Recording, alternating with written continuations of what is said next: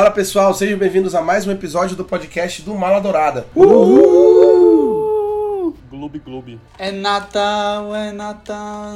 Não, não. Aqui no Pará é. Olha lá no céu. É o Papai Noel. Vem pro Natal da cidade, trazendo felicidade. Bem-vindo ao Natal e amada. Estamos em clima natalino, final de ano, encerrando o nosso ano de podcast do Mala Dourada, muito movimentado, muita coisa pra fazer. E aí, quem resolveu dar um presentão pra gente esse fim de ano foi o James Cameron, que entregou o presente que os fãs de Avatar estavam esperando há mais de 10 anos, que é nada menos do que Avatar: O Caminho da Água. A aguardadíssima sequência do Avatar finalmente chegou aos cinemas, cara. 12 anos depois. 13, porra, conte direito, meu amigo. Perdão, garoto.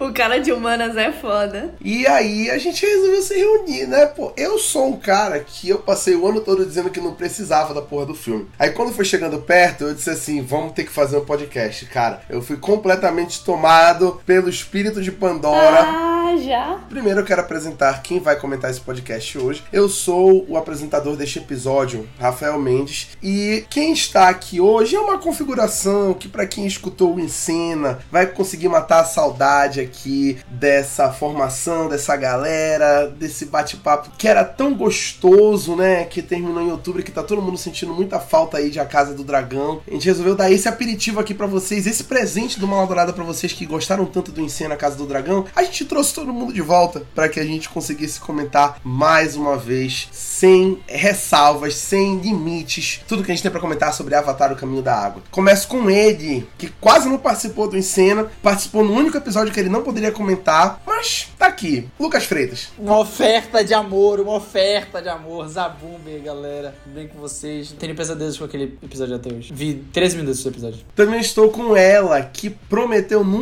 mais apresentar um episódio de podcast depois de passar 10 semanas seguidas aguentando os comentaristas de A Casa do Dragão. Ana Brasileiro, a baiana. E aí, galera? Eu vim aqui exercer o meu mestrado em James Cameron. Pra quem não sabe, eu sou fã do James Cameron desde antes de ser legal, tá? Ser fã de James Cameron. A única, a, A única. única fã do James Cameron, exatamente. Acho que nem a esposa dele tem tanta fé nele quanto tem. Exatamente. Eu fui quem defendi esse filme no Mala Dourada o ano inteiro. E nossa, que prazer estar aqui. É isso mesmo, ela é fã do James Cameron desde o Piranhas 2, Assassinas Voadoras.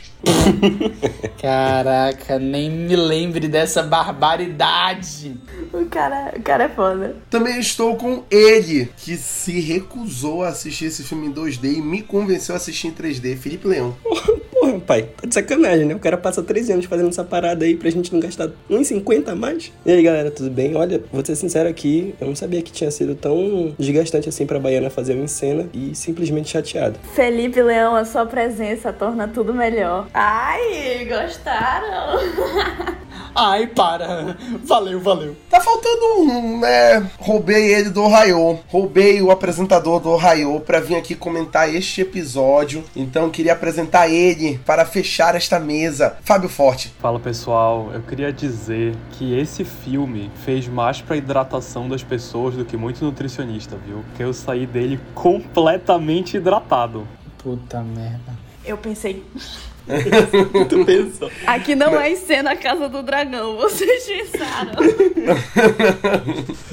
Baiana, se controle, Baiana, se controle. Eu prometo me controlar hoje, por favor. Cara, vocês deixaram um histórico péssimo depois do nosso em cena. Vocês não prestam, vocês não prestam. O problema não é que vocês não prestam, é que vocês não querem prestar. É, tem isso. É a pura verdade. O Érico Bogo falou pra quem ia assistir o Avatar, era melhor não levar nenhuma bebida de nada, porque é muita água. Realmente a pessoa sai muito hidratada, porque é muita água, porra. E, pô, mas o James Cameron falou que não tinha problema. Ele me entrevistou falando que não tinha problema você sair pra ir no banheiro no meio do filme. Porque você não ia ver esse filme só uma vez. O maluco é meio foda, né? Palavras dele, pô. Lacrou? Perspicaz. Lacrou. Ele foi perspicaz nessa. E eu vou segunda de novo ver esse filme, inclusive. Cara, tá vendo só como é o cara se garantir? Teve muita gente que reclamou da duração e tiveram alguns cinemas aqui em Belém, inclusive, que cortaram o filme no meio para que desse intervalo de 15 minutos para as pessoas irem no banheiro. Tipo como fazia antes com os filmes longos, eu não sei porque fizeram isso, pô. O pessoal tá acostumado com streaming que dá para pausar, né? Vamos começar a falar do filme em si, dando aquele contexto básico antes de começar a falar da parada. O filme foi anunciado em 2010. O filme saiu só em 2022, mas ele foi anunciado em 2010. O James Cameron, desde 2006, ele já dizia que ele queria fazer mais sequências de Avatar para explorar Pandora, mas ele só ia fazer se o Avatar 1 fosse um sucesso. E foi, né? A gente não precisa falar do sucesso que foi Avatar 1, né? Maior bilheteria da história do cinema, indicado nove Oscars, ganhou três e enfim. Mudou a história do cinema. Existia até uma preocupação se Avatar iria ou não conseguir sucesso nessa época, tanto que lançaram Alves e Esquilos 2 na época, para caso o Avatar desse errado, para caso fosse um desastre. E deu no que deu, né? O resto é história, pai. Alves e Esquilos de grande sucesso de bilheteria.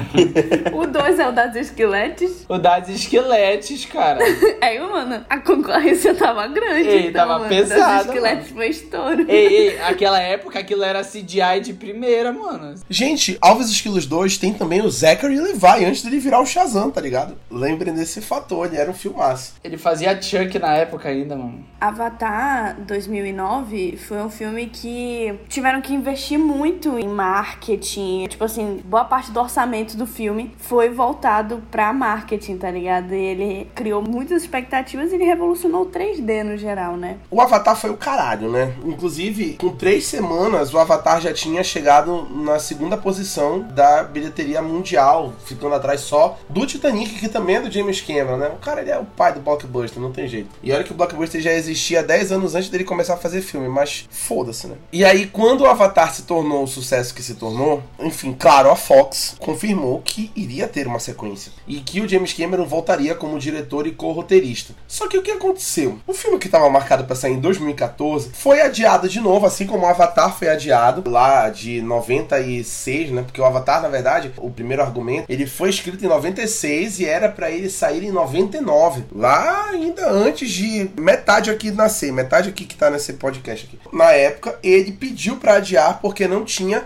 o avanço tecnológico necessário para ele conceber o Avatar do jeito que ele queria. Mais uma vez, quando ele estava fazendo o caminho da água, ele deu essa desculpa de que não tinha a tecnologia necessária para ele fazer o que ele queria fazer. E aí, no meio do caminho, a Fox confirmou mais sequências e o James Cameron não queria começar a fazer nenhuma sequência sem que pelo menos o roteiro de todas elas estivesse pronto. Então ele paralisou, foi escrever o roteiro de todas com roteiristas diferentes e parou porque ele queria alcançar a tal da tecnologia que ele queria para fazer o filme que nós vamos falar daqui a pouco dela. Imagina tu ser tão revolucionário que tu quer fazer uma parada, só não existe a tecnologia necessária e tu tem que esperar a tecnologia existir para poder fazer. Isso se chama George Lucas, tá? Um gênio que não estava no seu tempo, não é mesmo? James Cameron deveria ter nascido nos anos 3000. Isso é muito louvável porque ele conseguiu a maior bilheteria de todos os tempos e conseguiu adiar o filme por vários anos até conseguir alcançar o resultado que ele queria. A maioria das produtoras, a maioria das distribuidoras iria apressar ele para conseguir fazer esse longa em dois, três anos, até em, em quatro anos. Mas não, nesse caso,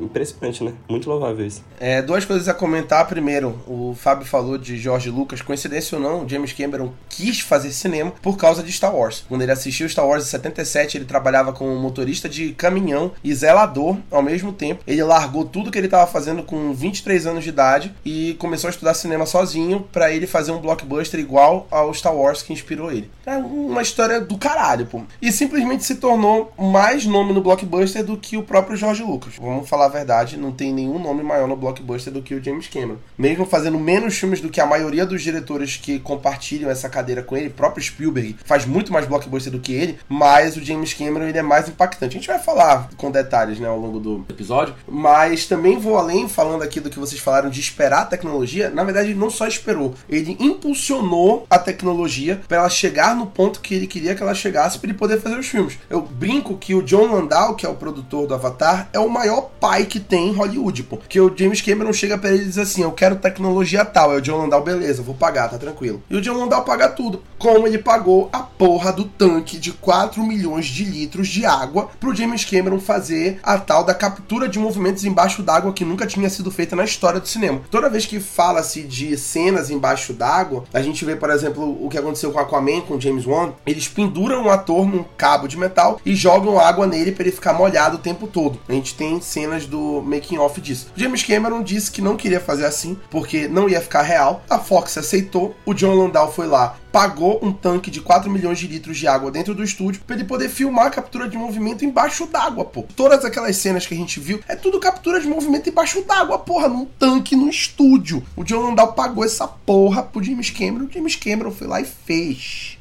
Porra, o cara simplesmente fez uma revolução na captura de movimento para ele entregar o filme que ele queria entregar. Pô, me diz, não tem como combater com isso. Eu juro que esse vai ser meu último comentário sobre curiosidade sobre James Cameron, tá? Mas vocês sabiam que em 2011 o James Cameron bateu o recorde de ser a pessoa que foi no lugar mais fundo da Terra, mais próximo do centro da Terra, que são as fossas marianas que ficam no mar, certo? No oceano lá. E aí ele foi de submarino, tipo, ele é um pesquisador aquático, real, assim. Ele é um pesquisador marinho, ele é fascinado pelo oceano. E aí, tipo, inclusive a gente vai falar mais sobre o filme, mas eu achei também uma carta de amor dele aos oceanos, a essa ligação que ele tem pessoalmente com o oceano e enfim, também achei isso muito legal. As filmagens do filme aconteceram entre agosto de 2017 e setembro de 2020, simultaneamente com Avatar 3, que a gente ainda não tem nome, que vai sair no final de 2024, mas já está todo filmado porque ele filmou os dois ao mesmo tempo. E aí a gente teve mais adiamentos, inclusive por conta da compra da Fox pela Disney, que depois virou 20th Century Studios, então acabou sendo adiado também para reestruturar. E aí o filme chegou aos cinemas agora, em 2022, finalmente, 13 anos depois do Avatar original. E aí, além do retorno do Sam Worthington, da Zoe Saldanha como os protagonistas, o Jake Sully, a Nate Sheeran,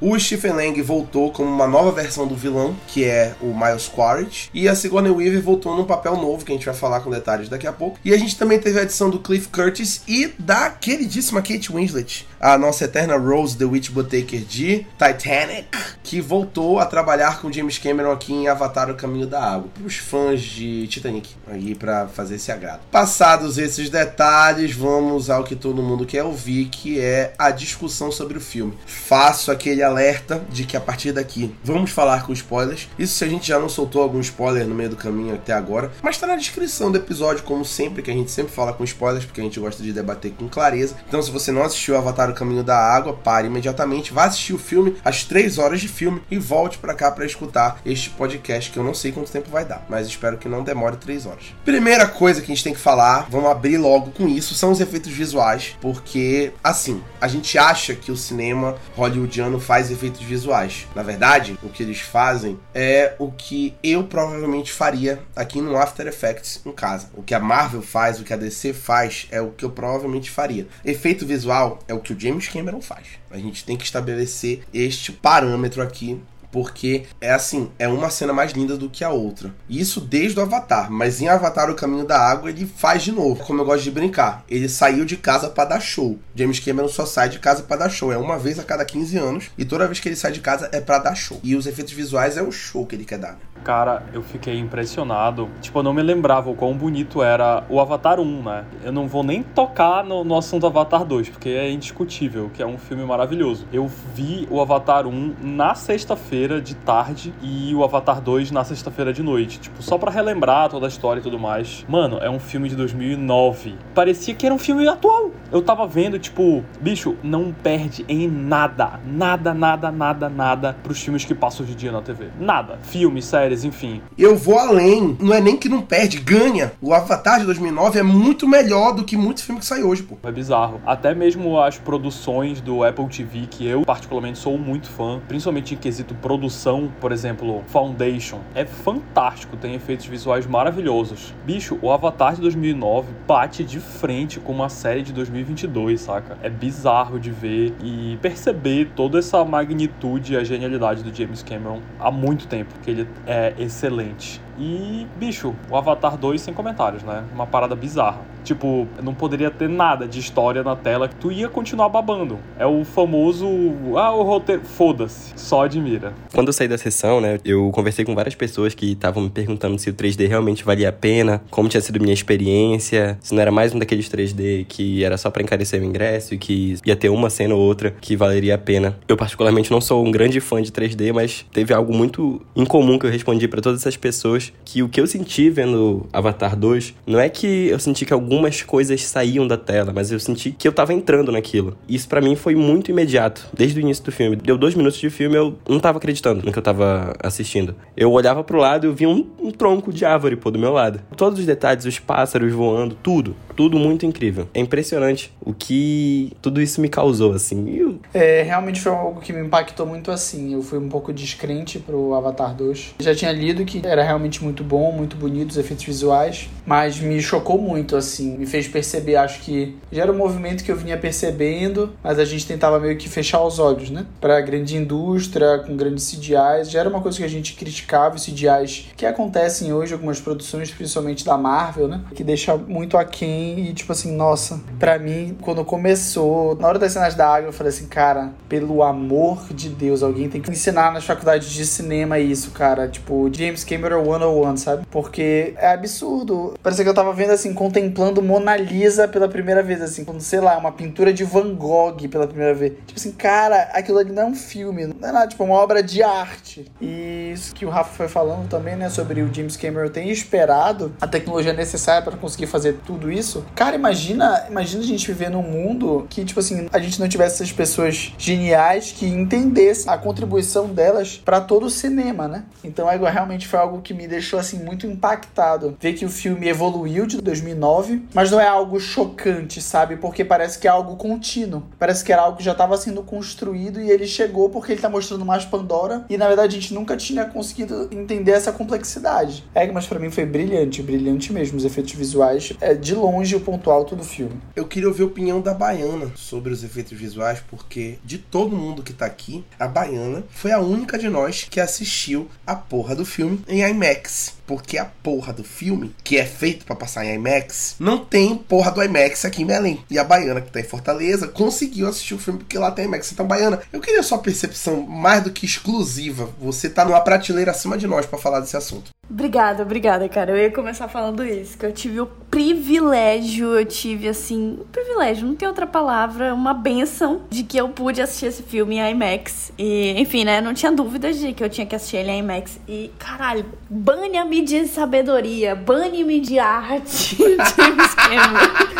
Gente, não, mas tipo assim, eu acho que eu não assisti um filme IMAX há muitos anos. Acho que o último que eu assisti IMAX foi Velozes e Furiosos 6, quando eu morava em Salvador e tinha uns 14 anos. Só que eu não sei explicar. Realmente eu me senti num simulador da Disney. Eu me senti tendo uma experiência além de qualquer coisa que eu vivi no cinema. E foi muito incrível. A gente consegue ver muito do detalhe, muito do que ele queria trazer. E o que eu gosto do filme é que ele não se nega com uma experiência visual. Ele sabe que ele tá ali para isso, entendeu? Para ser uma experiência visual, ele não tem três horas por acaso. E ele é um filme muito contemplativo, justamente por essa razão. Então ele é 100% contemplativo, assim. Sei lá, às vezes tinha uns momentos que parecia que eu estava assistindo um filme do estúdio Ghibli. que fica só aquelas paisagens, o ventinho, aquela paz, sabe? A Kiri nadando, tranquila. Muito lindo, realmente foi uma experiência, assim, única. Espero viver isso mais vezes. Essas cenas contemplativas que a Baiana estava citando, elas são muito necessárias nesse filme, porque James Cameron tá querendo apresentar mais pra gente Pandora, né? Então, tudo isso é muito necessário. Eu, eu amo muito essas cenas contemplativas, isso não me entediou, não fiquei cansado assistindo elas, diferente de, sei lá, Árvore da Vida, por exemplo. Contemplativo chato, né? E não, Pandora é muito lindo e todas as cenas que envolviam água é um negócio perfeito, principalmente quando a tela tava dividida entre água e os personagens fora da água, a sensação de movimento da água e o 3D é um negócio absurdo. Eu me sentia jogando Minecraft com Ray Tracing, mano. Aquela água é perfeita. E dá pra perceber também uma influência, assim, de videogame, tá ligado? O filme parecia muito um mundo aberto que a gente tava explorando ali, entendeu? Parecia ser algo que. Parecia um jogo de mundo aberto. E olha que eu. Experiência zero, tá? Com videogame. Se eu joguei cinco partidas de Valorant, foi muito. Mas, enfim, deu para perceber também, além de enquadramentos, enfim, que a gente vai falar mais na parte da direção. Inclusive, fico esperando ansiosamente para que saia o jogo de Avatar 2. O jogo de Avatar 1 é muito bom, joguei. Só um adendo, vocês não acharam hiper aleatório aquele braço voando? Eu dei uma gargalhada no cinema. Totalmente abaixo da qualidade? Foi tipo, que porra é essa, mano? É, Gobaiano, tu foste muito cirúrgica quando tu falaste que parece um videogame de mundo aberto que tu tá explorando, sabe? Eu acho que a parte contemplativa, como tu muito bem falaste, foi muito bem repressada pela Kiri. Tipo, ela mesmo tava ali como se fosse a gente, sabe? Tipo, eu me senti repressado pela Kiri, ela tava completamente imersa e admirando todo aquele mundo subaquático e eu me senti, tipo, olhando o mundo pelos olhos dela, sabe? Explorando, sabe? Porra, quando eu, eu gosto muito de videogame, vou jogar um jogo novo, raramente eu sigo direto as missões principais, entendeu? Eu sou muito chamado pelas missões secundárias e por explorar o mundo, porque, porra, se os desenvolvedores fizeram tudo aquilo, tiveram todo aquele trabalho, eu acho que merece ser explorado. E a gente encontra tesouros enquanto a gente tá jogando. God of War, eu fiquei encantado pelo mundo. Ghost of Tsushima foi outro jogo que é perfeita ambientação. E eu me senti exatamente como tu falaste, como se eu estivesse explorando um, um novo mundo num jogo. É lindo, é lindo, é lindo. E eu poderia passar horas e horas e horas só, tipo, nadando, né? Pelos olhos da Kiri. É fantástico. É tipo, é tão fantástico que eu não sei nem o que eu tô fazendo aqui porque eu não tenho nem palavras para explicar o quão bom foi a minha experiência. Eu imagino tu vendo no IMAX, deve ter sido bizarro. É foda. A Baiana ela tá num patamar um pouquinho foda pra discutir com a gente essa porra, porque ela teve a melhor experiência do mundo. Assistiu Avatar no IMAX. Acho isso do caralho, do James Cameron, dele dizer assim: o filme é feito pra IMAX. Esse filme é feito para assistir IMAX e ele desenha um filme todo para tu assistir ele no mais alto pico da tecnologia possível que tem para tu assistir um filme. E tipo assim, tu consegue assistir o filme numa sala normal, como a gente aqui em Belém assistiu, mas porra, tu assistir no IMAX é assistir o filme do jeito que o James Cameron idealizou. E eu acho isso muito foda. Ele ter a consciência de que ele tá idealizando um filme pro pico de tecnologia que tu não vai ter a mesma experiência se tu assistir numa sala normal. Ele é democrático e, tipo assim, ele deixa tu assistir numa sala normal, mas se ele fosse mais doido, ele fazia o filme pra sair só em IMAX. E foda-se. Vamos sair o filme só em IMAX e quem não tiver IMAX vai se fuder. E vai assistir depois quando chegar no stream, entendeu? Ele até tentou, né, fazer aquela tecnologia de passar no 2D com efeitos de 3D para dar profundidade e tudo mais. Mas é realmente, cara, a experiência imersiva dentro de um IMAX, cara. Já falo mais. Imagina se fosse um IMAX que jogasse aquelas aguinhas lá e tu. É, mano, ia ser perfeito, mano. E tipo assim, tu já sente essa diferença quando tu assiste, por exemplo, aqui em Belém, porque tu vê, por exemplo, que a película é completamente diferente. Tu vê que ele não parece um filme normal. A película, até na logo da 20th Century Studios, é diferente, né? É um filme que ele tem uma renderização muito melhor do começo ao fim. É muito doido, pô. É muito doido. Eu acho isso muito foda. Ele se propôs a fazer isso mesmo. Essa porra de fazer para ti um jogo para tu assistir e tu ficar contemplando. É pura contemplação o filme. É o blockbuster no mais puro sentido, entendeu? É de tu aproveitar a experiência visual no máximo que ele pode te entregar. E é por isso que eu te digo que o James Cameron leva a ideia do blockbuster muito mais a sério do que qualquer outro cineasta em Hollywood. Você entende que o que o blockbuster é, é te deixar extasiado pelo que tu tá assistindo em tela. Ele vai e proporciona isso para ti quando ele tá fazendo o filme. Um outro ponto muito interessante que eu acho do caralho mencionar é que eu li muitas críticas falando, que é uma coisa que eu concordo muito, era uma coisa que eu não tinha pensado quando eu parei para pensar sobre, enfim, cinema e tudo mais, é que o James Cameron é um dos poucos, se não o único cineasta que tem em Hollywood que usa os efeitos visuais a favor da narrativa. Então ele não faz o uso de efeitos visuais meramente para te dar cenas que são muito do caralho em efeitos visuais, como a Marvel faz, por exemplo, de te construir uma cena de efeito visual para fazer a grande batalha final do Vingadores Ultimato. Ele cria cenas com efeito visual, que dá muito mais trabalho porque ele cria um mundo todo de efeito visual, mas que é para tornar a narrativa ainda mais engrandecedora, que é para tu entrar no universo de Pandora como ele quer que tu entre, para tu experienciar aquilo. E não é tipo assim, simplesmente tá lá flutuando para dizer que usou efeitos visuais, mas é para servir a história, é para te deixar mais imerso no que ele quer te contar. E eu acho isso do caralho, porque, sei lá, eu acho tudo do caralho, pô. Eu, eu me rendi ao James Cameron de novo. Eu tinha esquecido como era essa sensação de achar o James Cameron do caralho, porque ele passou mais de 10 anos sumido, aí ele voltou agora e eu tô obcecado por ele de novo, é isso. E ainda falando de efeitos visuais, pô, eu separei um tópico aqui pra gente falar exclusivamente da captura de movimento desse filme, né? Que é uma alopração do caralho. A gente falou aqui o tempo todo que a água parecia muito real, mas não é que a água parecia muito real, a água era real, como a gente falou mais cedo. Ele fez captura de movimentos embaixo d'água, com roupas adaptadas, com um tanque de água de 4 milhões de litros. Então, tudo aquilo é muito real e a captura de movimentos é muito bem feita. Para a primeira vez que a gente está vendo a captura de movimentos embaixo d'água, é revolucionário. E ele realmente te dá uma experiência nas cenas muito doida, porque ele expande o universo de Pandora. Então a gente vai para um povo que não é mais um povo de floresta, é um povo de água, que tem relação com animais aquáticos, que tem relação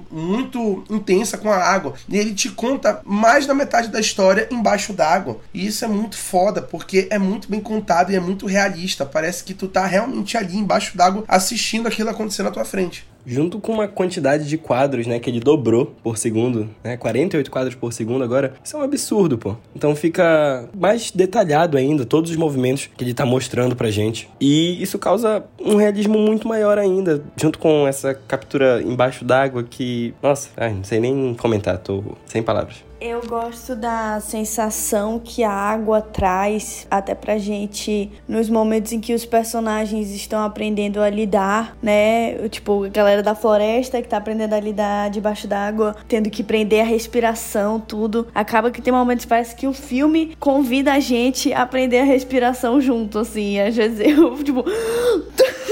Me vi aprendendo a respiração igual eles. Porque era a sensação que o filme dá. A gente tá vivendo ali com os personagens também. Eu achei isso muito legal. E vem muito da imersão, devido a todas essas tecnologias que a gente falou. É, até mesmo a questão de quando certos personagens se afogam, né? Tipo, não conseguem mais respirar. Ego, dá uma agonia, sabe? Tipo, eles conseguem fazer tudo tão real. Tu vê, assim, que, tipo, é um mundo ali mesmo debaixo d'água, mas, tipo assim, até certo ponto do filme, tu fica, tipo, tão imerso de que aqueles personagens estão prendendo respiração, estão nadando, sem respirar, que tu pensa, tipo, beleza, esses bichos têm guerras, entendeu? Só que aí o filme, ele, o tempo todo tá te espertando que não é bem assim, eles só estão realmente prendendo prendendo a respiração, porque tem vários personagens que, tipo, começam a se afogar e tal, e tem que voltar para cima para respirar. Muito doido. Eu acho muito doido tu parar pra pensar que o cara realmente filmou uma porra toda de um filme embaixo d'água e que traz esse realismo impressionante. Eu assisti com meu irmão, né, mais uma vez trazendo o Arthur aqui pro podcast, é foda. E aí a gente assistiu junto, e aí quando acabou o filme, ele virou para mim e falou assim: Pô, Rafa, vou te falar,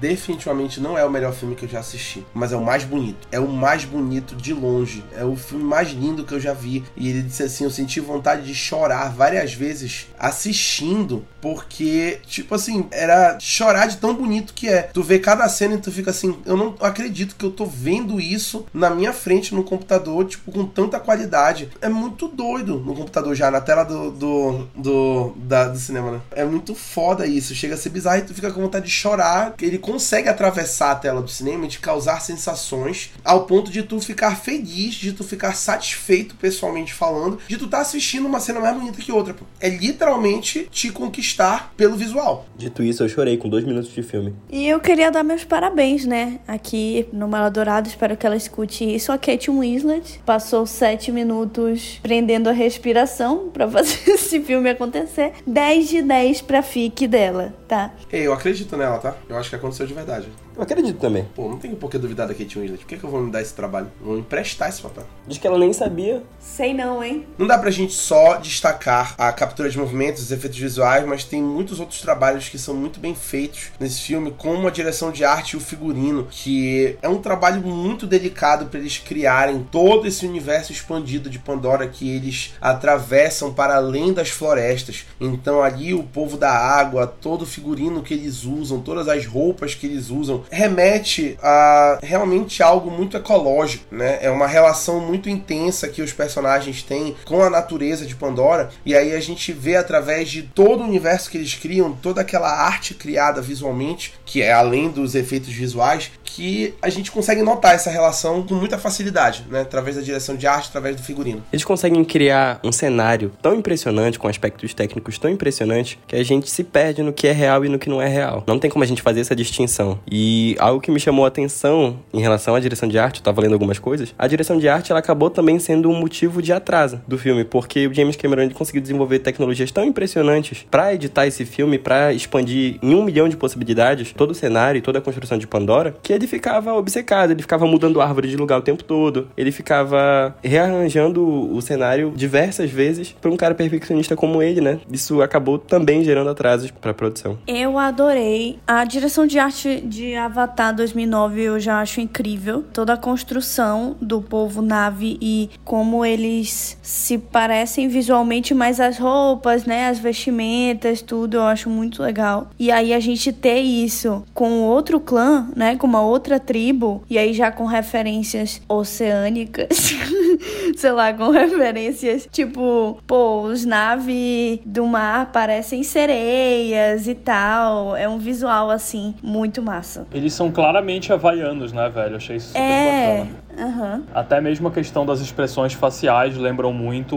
as expressões que os havaianos fazem durante o haka. Total. Eu acho que assim, veio muito em adição, né? Com a direção de arte, com o figurino. E realmente acho que complementa tudo isso. Os efeitos visuais são tão bons, tão bons, tão bons, que acho que seria estranho até essa direção de arte e figurino não fosse algo que seguisse, sabe? Não é um dos, meu Deus, uma revolução grandiosa, mas é excelentemente bem feito, sabe? Então acho que com certeza vale lembrar. Pois é, eu achei que foi algo sutil, mas muito bem feito, como tu falaste. Porque dá, mesmo com pequenas diferenças, pequenos detalhes, dá pra perceber muito bem toda uma cultura por trás daquele personagem, sabe? Tipo, a cor deles é levemente diferente. Não é tão diferente, mas é levemente diferente. A roupa, o cabelo, a própria feição, tudo é sutilmente diferente dos naves da floresta e dos naves do mar, que você consegue, tipo, sabe? É um outro mundo, você consegue perceber. A cauda, o braço, o próprio rosto é um pouco diferente. Isso até me causou um pensamento de tipo, como eu vi Avatar 1 bem recente, tá muito fresco na minha memória. Tinha os Na'vi que eram da floresta, e aí, tipo, eu me lembro que eles foram chamando outros clãs dentro do país deles. Os Na'vi do ar, o ar entre aspas, né? Os Na'vi das planícies dos cavalos, etc.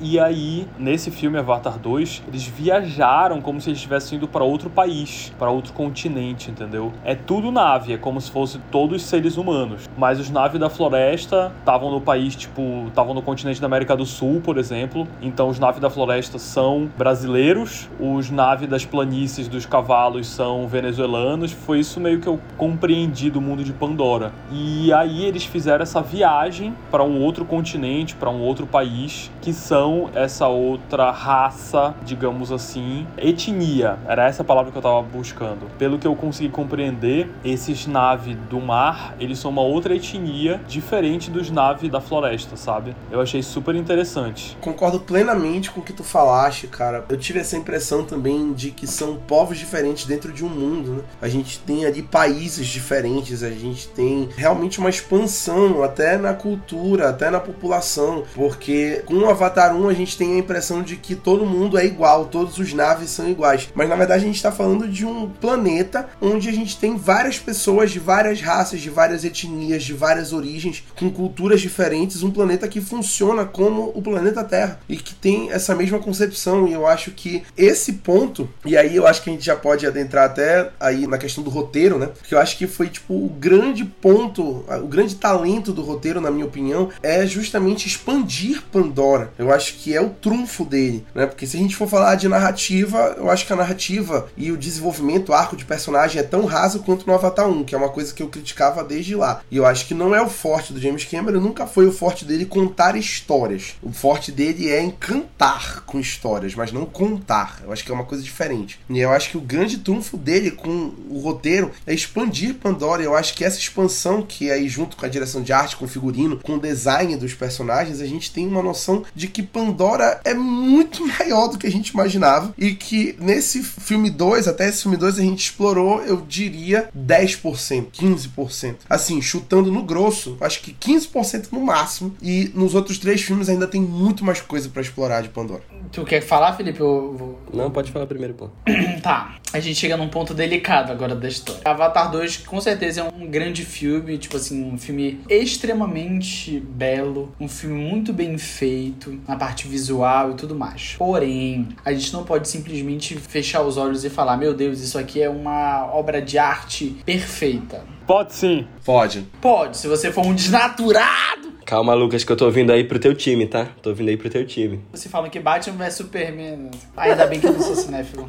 Não, mas falando sério, gente, a gente não pode negar que, tipo assim, o roteiro não é um, ponto forte do filme. Não é que não tenha um arco bom, trata de assuntos muito relevantes. Tem esses momentos que realmente, poxa, isso aqui foi muito bom pra história e tudo mais. Mas assim, a questão de roteiro, acho que poderia ter sido mais bem trabalhado. Poderia ter feito de uma forma melhor e tudo mais. Eu realmente acho que o roteiro é o ponto fraco do filme. E eu acho que, acumulado a isso, não é que a gente tenha uma atuação fraca do elenco, sabe? Mas, porém, contudo, entretanto, todavia, assim como a gente teve no Avatar 1, alguns pontos que o filme tá lá em cima, tá tipo, pô, mano, aspecto visual. Aí chega o ator e não dá o shine final, sabe? Não dá o brilho. Fala assim: caraca, esse filme é. Meu Deus. E até isso é uma culpa do roteiro, né? Que não consegue favorecer totalmente para que os atores cheguem e simplesmente deem o show. Mas é assim, eu realmente acho que as atuações são boas, muito boas, mas eu acho que peca um pouco pelo roteiro, assim, James Cameron pecastes minimamente. Assim. Então, realmente, inclusive minha crítica estará saindo em breve no perfil do Mala Dourada, ou já terá saído, e esse é o motivo pelo qual não vou dar 10 pro filme. O roteiro realmente deixa a desejar. Primeiramente, que me incomoda muito a volta do primeiro vilão, porque esse também é um problema do Avatar 2009. Tipo assim, a gente tem um vilão que a gente não sabe absolutamente nada sobre ele, ele é apenas um militar puto da vida, e a gente não tem nenhum desenvolvimento desse vilão no primeiro filme, e ao invés do segundo filme tentar resolver isso, não, ele traz o personagem com a profundidade que ele tem no primeiro, até menor, porque agora nem é o cara, é um clone. Então, isso é o ponto que mais me incomoda no roteiro, é a volta desse vilão, e já que a gente tá falando com spoiler, ele continua vivo no diabo do final do filme, então assim, cara, vão insistir nele pro terceiro filme? É, eu não. Eu fiquei meio assim. Sabe o que pareceu? Eles sentiram que podiam fazer tipo um projeto Gemini. Juro. Quando apareceu aquele negócio do vilão, eu falei, meu Deus, cara, é um projeto Gemini piorado. Não, e o vídeo dele, tipo, ah, se você está vendo isso é porque eu morri. Não sei o quê. Eu fiquei meio. Hum, Sério, James Cameron? 13 anos pra escrever esse roteiro? Enfim, né? Esta fala em especial, super nova. Ninguém nunca falou isso antes na história do cinema. Pois é, cara. E, tipo assim, a gente tá falando de um filme épico. Eu concordo com o Rafa quando ele disse que o James Cameron, ele pode não ser um grande contador de histórias e sim um encantador, mas eu também acho que o, o cara que fez Titanic, que tem todas as suas camadas, todos os seus pontos, enfim, que é aberto para várias análises. Por que ele não conseguiria, com 13 anos, assim, escrever um roteiro um pouquinho mais denso, sabe? A parte que eu mais gosto do roteiro de Avatar é justamente a grande analogia que ele é, né, sobre o planeta Terra e como a gente tem que cuidar do planeta e tudo mais. E o ponto que esse filme toca é muito mais sobre os oceanos. Então a gente vê. Gente, eu, assim, eu estava muito feliz com o que eu vivi, mas todas as vezes que eu derramei lágrimas assistindo o filme foi vendo as morrendo. a baleia morria na minha frente. Eu, ai, não, não, morre baleia. Então, eu acredito que esse é o grande ponto, assim, do filme que consegue me tocar da narrativa. Mas, inclusive, ele vem para desenvolver os personagens, os filhos, o núcleo dos filhos, o que eu gosto muito também. A gente consegue se conectar com eles, mas os pais acabam um pouco esquecidos na trama. O Jake Sully, tipo assim, tá lá pra quê? Pra brigar com o militar, na minha concepção, assim. Beleza que ele tem um desenvolvimento de um arco ali de que finalmente ele resolve parar de fugir, tipo, Ma Jake. ele resolve parar de fugir, né? Ele, ah, não, não vou mais fugir e tal, vou proteger minha família. Massa, porra, finalmente tu aprendeu a lição, mas, tipo, a gente não vê tanto o desenvolvimento dele ali. O filme fica mais focado nas crianças. E, ai, desculpa, eu vou, vou emendar aqui, mas assim, já entrando em pontos de edição, porque o James Cameron também editou o filme, é, eu também senti a montagem um pouco embaralhada, assim, porque enquanto a gente tem momentos de muita contemplação, no final temos um grande Transformers. É um filme do Michael Bay, de repente, explosões no mar, tá ligado? Tipo assim, navio de cabeça para baixo e tal. Beleza, isso é bem James Cameron também, mas não sei, sabe? Tipo, eu senti que o terceiro ato ficou meio. É, sabe? Não sei explicar, mas do nada virou uma grande ação. Beleza, entendi o recado, mas eu achei que ficou meio confuso. Ainda assim, tá? Pra mim é 9 ou 9,5, mas esse foi o grande ponto negativo do filme. Eu não vou concordar com a Baiana, eu me recuso. Eu prefiro a morte do que concordar com ela, ficar em posicionamento. Tu darias 10. Pra mim é 10, pô. O filme é 10 completamente. Porque assim, toda vez que eu penso num erro narrativo, eu lembro do que ele fez visualmente falando, aí, tipo, foda-se, compensa. É ficar um pelo outro, na minha opinião. Eu acho que o que ele queria fazer, ele fez. Era, de fato, encantar pelo visual. E, pra mim,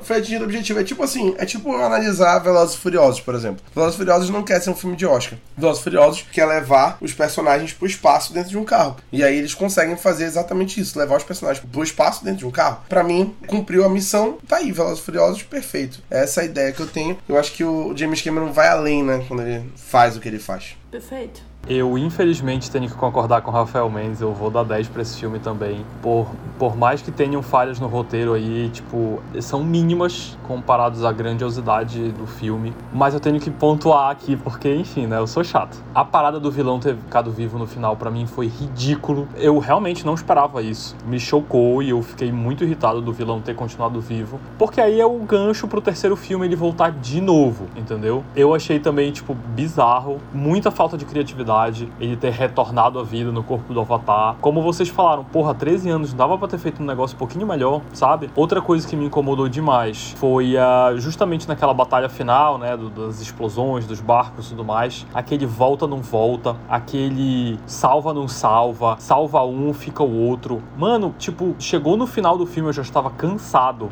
de, tipo, salvava um, ficava outro, salvava, pelo amor de Deus, velho, sabe? Porra, dava para ter cortado boa parte daquilo. Os Spider, um moleque cresceu no meio dos naves, ser tipo burro, mano. O moleque é burro, entendeu? Ele tem todo o, o trejeito, ele tem todo o cacoete dos naves e de repente ele virou um Zé Bundão, assim, sabe? Tipo, ele se deixou ser capturado umas três vezes. Fora ele aceitar ser o guia dos brothers e o tradutor. Tipo assim, a gente tá te interrogando aqui, te maltratando e tal, e a gente tá percebendo que tu não tá entregando. Mas tu pode guiar a gente até o Jake Sully. Tipo, que isso, velho? Que isso, mano? Tipo, ó, já que tu não quer falar, guia a gente até lá, pô. Faz essa bacanagem aí. Aí o cara vai e aceita. Não engolir isso. Ó, eu não vou entregar onde ele tá, mas eu posso levar vocês até lá. Porra, pelo amor de Deus. Isso me incomodou demais. Isso, ele ter virado um Zé Bundão no geral, a parte do salva não salva, essa coisa é muito específica de chatice mesmo. Naquela cena que o, o navio finalmente naufraga e vai pro fundo, a Kiri, sei lá, e o Spider, eles sobrevivem no topo do navio, porque eles giraram o navio até ficarem no topo. E aí, quando quando o navio ele finalmente naufraga, vai pro fundo, não existe empuxo. O filme é tão real, o filme utilizou sensores, capturas de movimentos inéditos para capturar os movimentos dentro d'água, mas esqueceram da física do empuxo que um navio daquele tamanho gera dentro da água, entendeu? Os caras ficaram lá boiando enquanto um navio de não sei quantas toneladas foi pro fundo do mar. Isso me causou uma revolta muito grande, porque o filme é todo muito pautado nessa parada de fizemos um estudo da vida marinha, fizemos um estudo de não sei o que,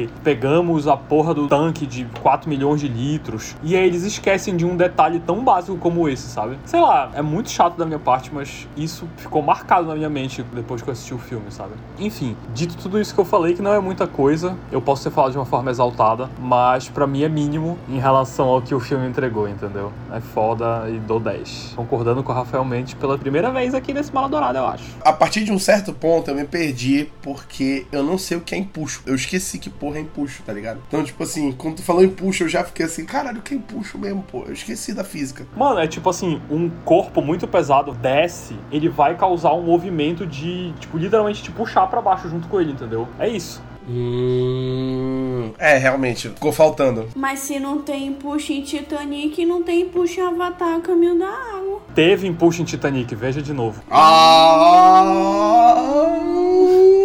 É, então. Que isso? Mas será que é porque. Ah, não sei, mano. Não vou ficar explicando. Foda-se. A densidade da água de Pandora é diferente agora.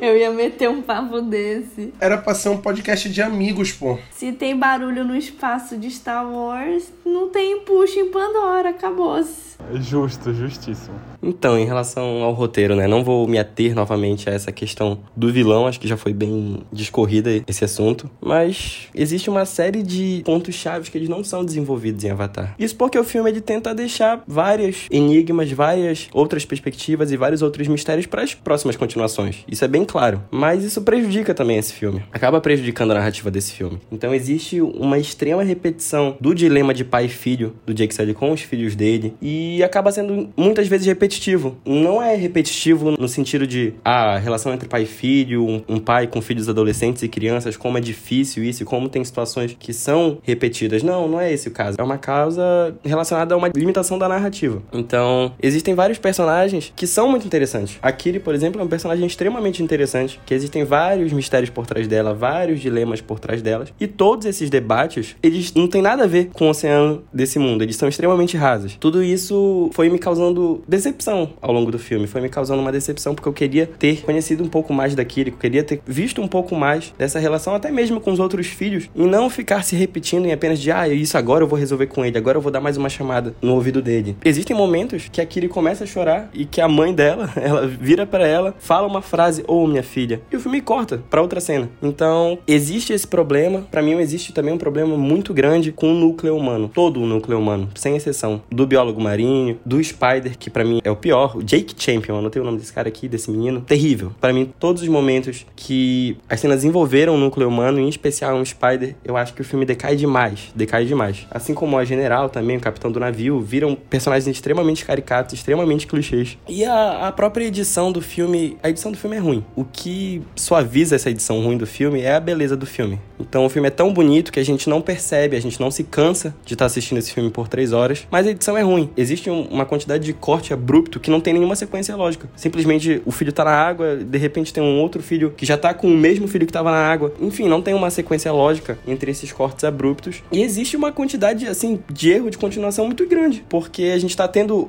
sequências de ação que mata um, mata outro, mata outro. Reaparece personagens que claramente não estavam envolvidos ali naquele contexto, principalmente aquela batalha final que simplesmente tinha uma quantidade absurda de navio e de repente só sobrou a família do Jake Sully para lutar. De repente só sobrou esses personagens para lutar contra o general, né? Então, podre o, o arco do Spider, terrível, terrível, terrível, ridículo e foi isso. Cara, isso me incomodou pra caralho. Porra, simplesmente o filme todo tem todos os navios lá. É quando chega na batalha final, tá só a família do Jake. Cadê o resto? Cadê o resto? Parece que assim, salvou as baleias cada cachorro agora. Cada cachorro que, entendeu? Eu tive essa impressão também, pô. Eu tive exatamente essa impressão. Tipo assim, olha, resolvemos aqui o nosso, beleza. Agora se virem aí. Se vocês ganharem, serão bem-vindos de volta. Se não ganhar, paciência. Foi bom ter vocês aqui. Sabe? Eu tive essa impressão. Não, não faz nem sentido, porque a filha do cara tava lá ainda. Exato. Sabe? Então, é uma coisa que faça sentido. Foi simples. Isso me incomodou extremamente nessa cena. Extremamente. Mano, o pior é que eu tava muito ansioso para ver o chefe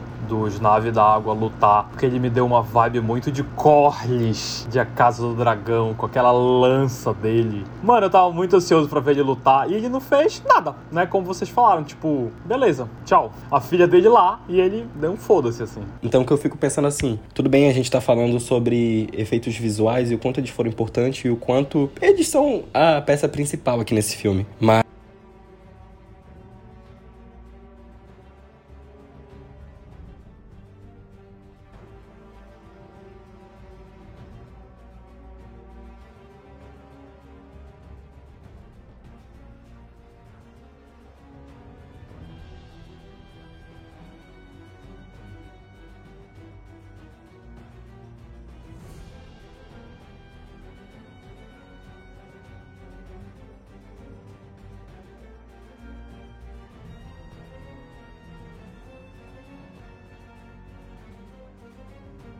esse arco do personagem, do filho do coronel, é uma bosta, né? É um arco de bosta. É um personagem de bosta que no final tu só sente raiva dele. Igual ao outro personagem que a gente também só sente raiva é o Loak, que é o filho caçula, né? Do Jake. Porra, que filha da puta pra só fazer merda. Caralho. Porra, ele só faz merda. E, tipo assim, ele chega num ponto onde simplesmente o irmão dele morre por causa dele e ele continua fazendo merda, tá ligado? Porra, o cara é viciado em fazer bosta. É esse tipo de coisa que eu falo. E, assim, eu vou além. A Baiana falou aí um dado momento antes que o James Cameron deveria saber contar a história porque ele fez Titanic. Cara, Titanic não tem história. Titanic não tem absolutamente nenhuma história. Titanic é uma porra de um barco que afunda e um romance que poderia acontecer em qualquer circunstância e acontece no barco. Então, o James Cameron nunca foi bom de contar história. Por incrível que pareça, a única história que ele soube contar foi o Exterminador do Futuro. Essa é a história. Aí tem história. O resto, ele largou a história de mão e foi fazer o que ele sabe fazer de melhor, espetáculo visual. Assim, eu nunca vou pro Avatar esperando uma história fantástica. Eu nunca vou pra um filme do James Cameron esperando uma história fantástica. Porque ele não sabe contar história. O que ele sabe é engrandecer o que ele tem com os efeitos visuais dele. E para mim ele faz isso muito bem. Por isso é um filme nota 10. Porque eu acho que ele faz exatamente tudo isso muito bem. Agora, contar história, ele tá realmente muito longe disso. Eu acho que isso descaracteriza um pouco, assim. Concordo contigo, realmente, que existem estilos de direção. E claramente a direção do James Cameron é uma coisa muito mais visual. Ele quer dar um show em estética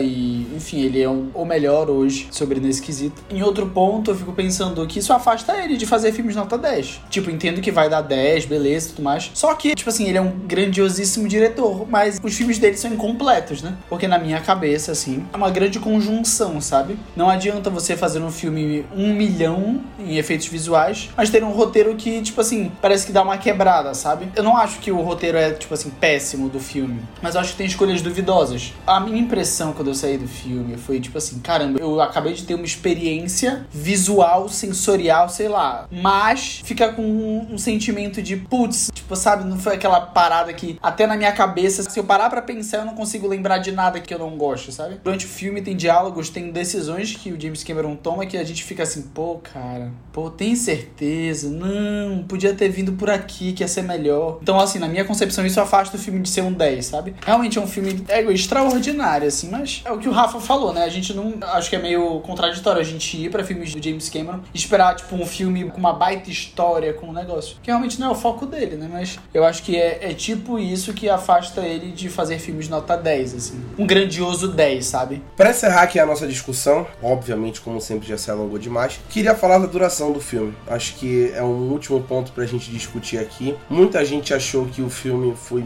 longo demais, muita gente achou que o filme teve a duração na medida. Eu não senti problema nenhum com 3 horas de duração para esse Avatar. Acho que a forma como o James Cameron constrói essa história te envolve muito bem. Tu nem sente a hora passar, sinceramente falando. Quando eu vi, já tava batendo as quase 3 horas porque eu tava muito imerso na história que ele tava contando. E eu gosto que ele leve esse tempo para contar a história dele. Para mim, não fico incomodado com 3 horas de duração pra esse Avatar. Não fiquei nem um pouco incomodada com a duração. Já tô acostumado, a gente já tá bem acostumado a assistir filmes longos assim. A maioria dos filmes blockbusters hoje passa das duas horas e meia, então nem é algo que me incomoda. Mas, por exemplo, a Bia, minha namorada que foi ver comigo, se incomodou muito. Eu tava lendo isso essa semana. Infelizmente, ainda Avatar 2 pode ser um filme grandioso, mas não é um filme para todo mundo, né? Tem pessoas que vão ficar enjoadas vendo tantas cenas aquáticas com muitas explosões, com negócio. Como teve casos, vai ter gente que não vai aguentar. Tem tudo isso, mas eu acho que acerta de uma forma muito boa, sabe? Eu não me incomodei, eu acho que é uma duração boa pro que ele apresenta, boa pro que é a proposta do James Cameron, né? De dar uma Pandora muito mais expandida, de dar uma Pandora real, de dar uma Pandora que não se limita somente àquela árvore da vida, a árvore mãe. Então, eu gostei bastante, assim, não me incomodou não. Mas respeito para quem se incomodou alguém. Eu também não fiquei incomodado com as três horas de filme. Não vou falar que passou rápido, mas para mim passou como se fosse um filme de duas horas. Não me incomodei nem um pouco com a duração do filme, eu nem percebi, na verdade, passar essas três horas. Mas eu acho que, sem dúvida, poderia ter um pouco menos de duração. Poderia ter pelo menos uns 20, 25 minutos a menos. Não por eu ter ficado cansado com a experiência, mas por excessos. Por várias cenas repetitivas. Embora eu goste muito de cenas contemplativas, eu acho que tem um certo momento momento que elas não atribuem mais nenhum valor pro personagem ali envolvido, principalmente a Kiri. Eu acho linda as cenas dela contemplando debaixo d'água, mas eu acho aquilo muito pouco pro desenvolvimento dela. Então existem alguns excessos que eu acho que eles poderiam ser tirados, sim. Mas quanto às cenas contemplativas para mostrar o universo de Pandora, essa nova nação que eles conheceram, que a gente conheceu também, eu não tenho nada a reclamar disso não. Eu faço das palavras do Felipe as minhas. Eu também não me incomodei, mas acho que principalmente ali no terceiro ato, naquela resolução, no vai e volta e pega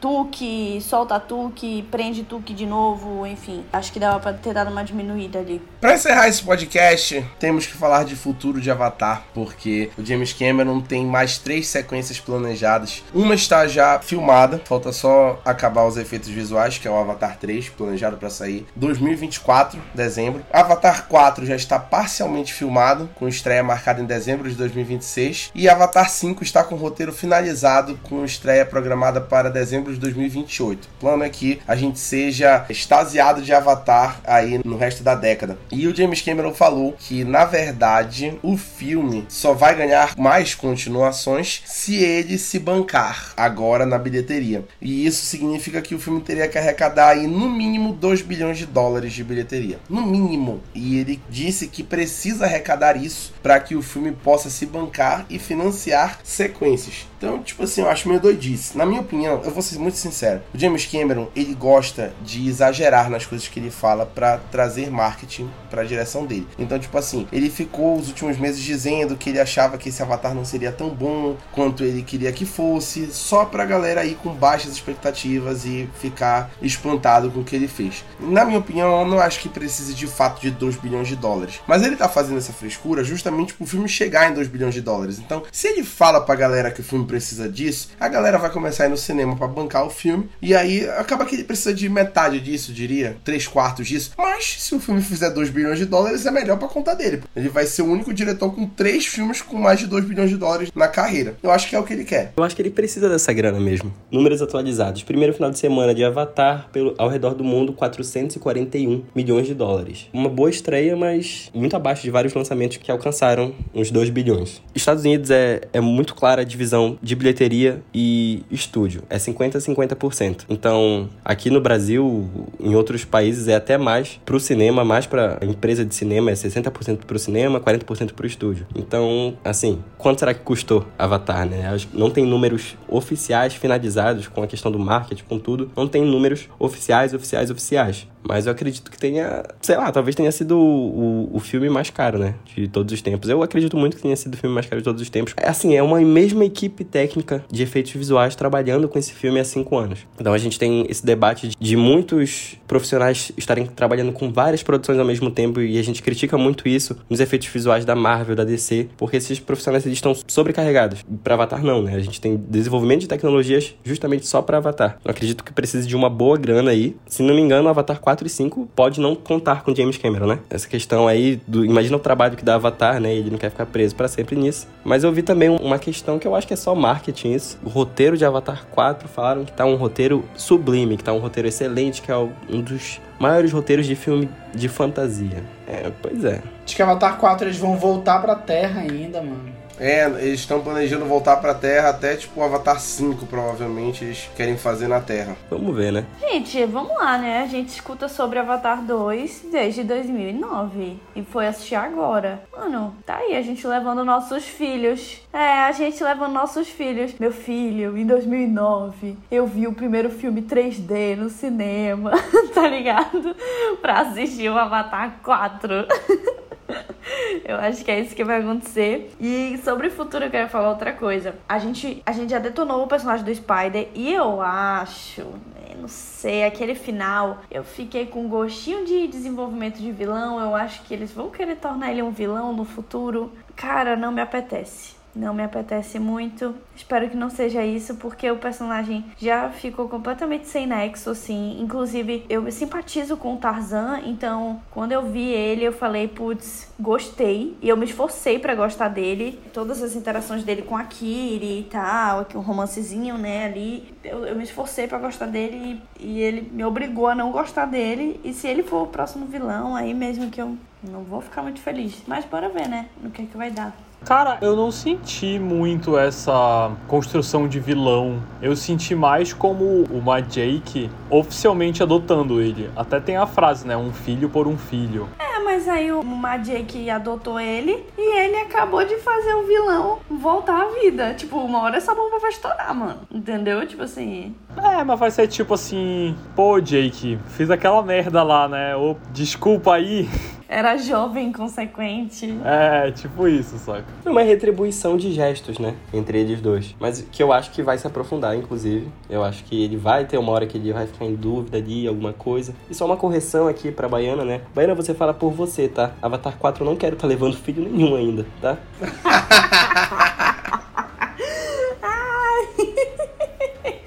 Essa foi boa, mas eu acho que vai demorar pra sair. Ó, oh, Baiana, vou ter que concordar com o Felipe. Avatar 4 é daqui a 4 anos? Não, não quero estar tá levando filho nenhum ainda. Gente, só vocês acreditam nesses 4 anos, aí é que tá. Pro 2 demorou 13. Eu vou estar tá me comprometendo pra levar o meu em 2024, tá aí, ó. Opa! Oh, a gente vai levar o Baby Lucas. Daqui a 4 anos o Lucas com certeza vai estar tá levando dele, entendeu? Com sem dúvidas. Gente, eu vou até bater na madeira aqui, tá? Eu quero que ele assista, assim, todos os Avatar é, em casa. Quero que já não esteja mais no cinema há muito tempo, pô. Tu quer que os teus filhos assistam na tua sala IMAX que tu vai ter na tua casa, né, no futuro?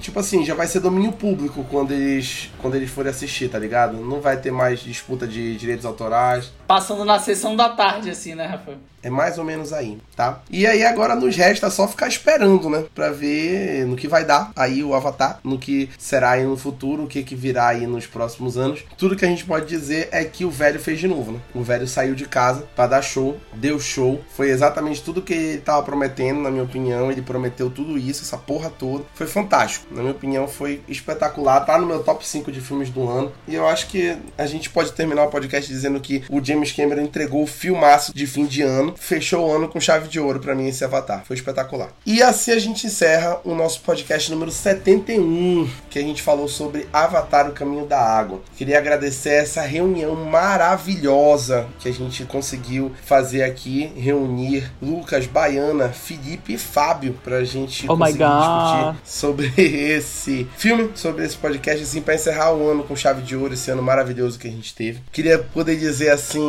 para vocês, espectadores, ouvintes, audiência do Maladourada, nós vemos vocês, como diria os Navi, né? We see you, nós vemos vocês. Então é isso, a gente tá vendo vocês aí e já começa aí a agradecer este fim de ano, né, do Maladourada, é, esse ano maravilhoso que a gente teve. Queria agradecer os meus comentaristas aqui pelos comentários maravilhosos que eles se prepararam, como sempre, aí para comentar nesse podcast. Tá quase aí a duração do Avatar, vocês vão passar quase o mesmo tempo aí escutando. Enfim, queria agradecer aos nossos ouvintes e, claro, pedir para vocês mandarem os nossos conteúdos para amigos que vocês acham que vão gostar do conteúdo do Maldorado. Mandem para eles, para eles escutarem esse episódio, todos os outros programas de podcast que a gente produz, os outros podcasts numerados. Semana que vem vocês vão escutar dois podcasts fresquinhos com os melhores filmes e séries de 2022, na opinião da equipe do Maladorada. A gente vai ter muita polêmica nesse podcast, que vai ter discordância de top 5 individual um de outro para falar, né? O Felipe colocou aí o indiano RRR no top 5 dele. E aí a gente já vê que vai ter aí, porra, enfim, ele foi o único que colocou. E aí, daí você já vê que vai ter muita divergência aí nesse podcast. Também queria pedir pra vocês escutarem os outros programas. A gente tem o Ohio, que o Fábio apresenta maravilhosamente bem. Ele apresentou os dois últimos episódios, deixou aí o Lucas para trás. O Lucas não apresenta mais nada, que o Fábio já tomou conta, cumprindo o que ele prometeu, que é um episódio por mês na mão do Fábio. Em janeiro tem mais Ohio. Bora ver o que ele vai aprontar pra gente. A gente também tem o nosso queridíssimo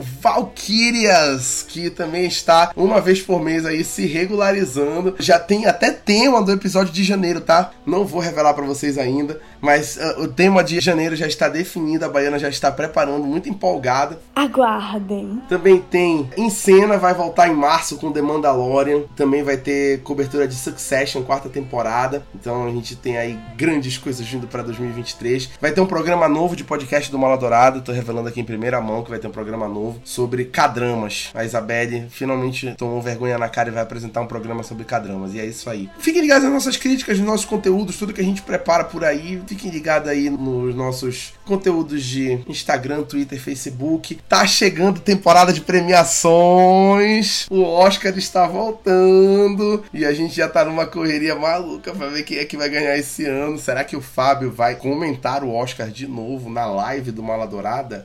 Se eu for convidado, eu estarei lá. Aí, pega. Tem que falar com o RH, ele que estão mandando as cartas esse ano. É isso. A gente se vê nos próximos conteúdos do Mala Dourada e tchau. Tchau! Eu vejo vocês. Tchau. Tchau, pessoal.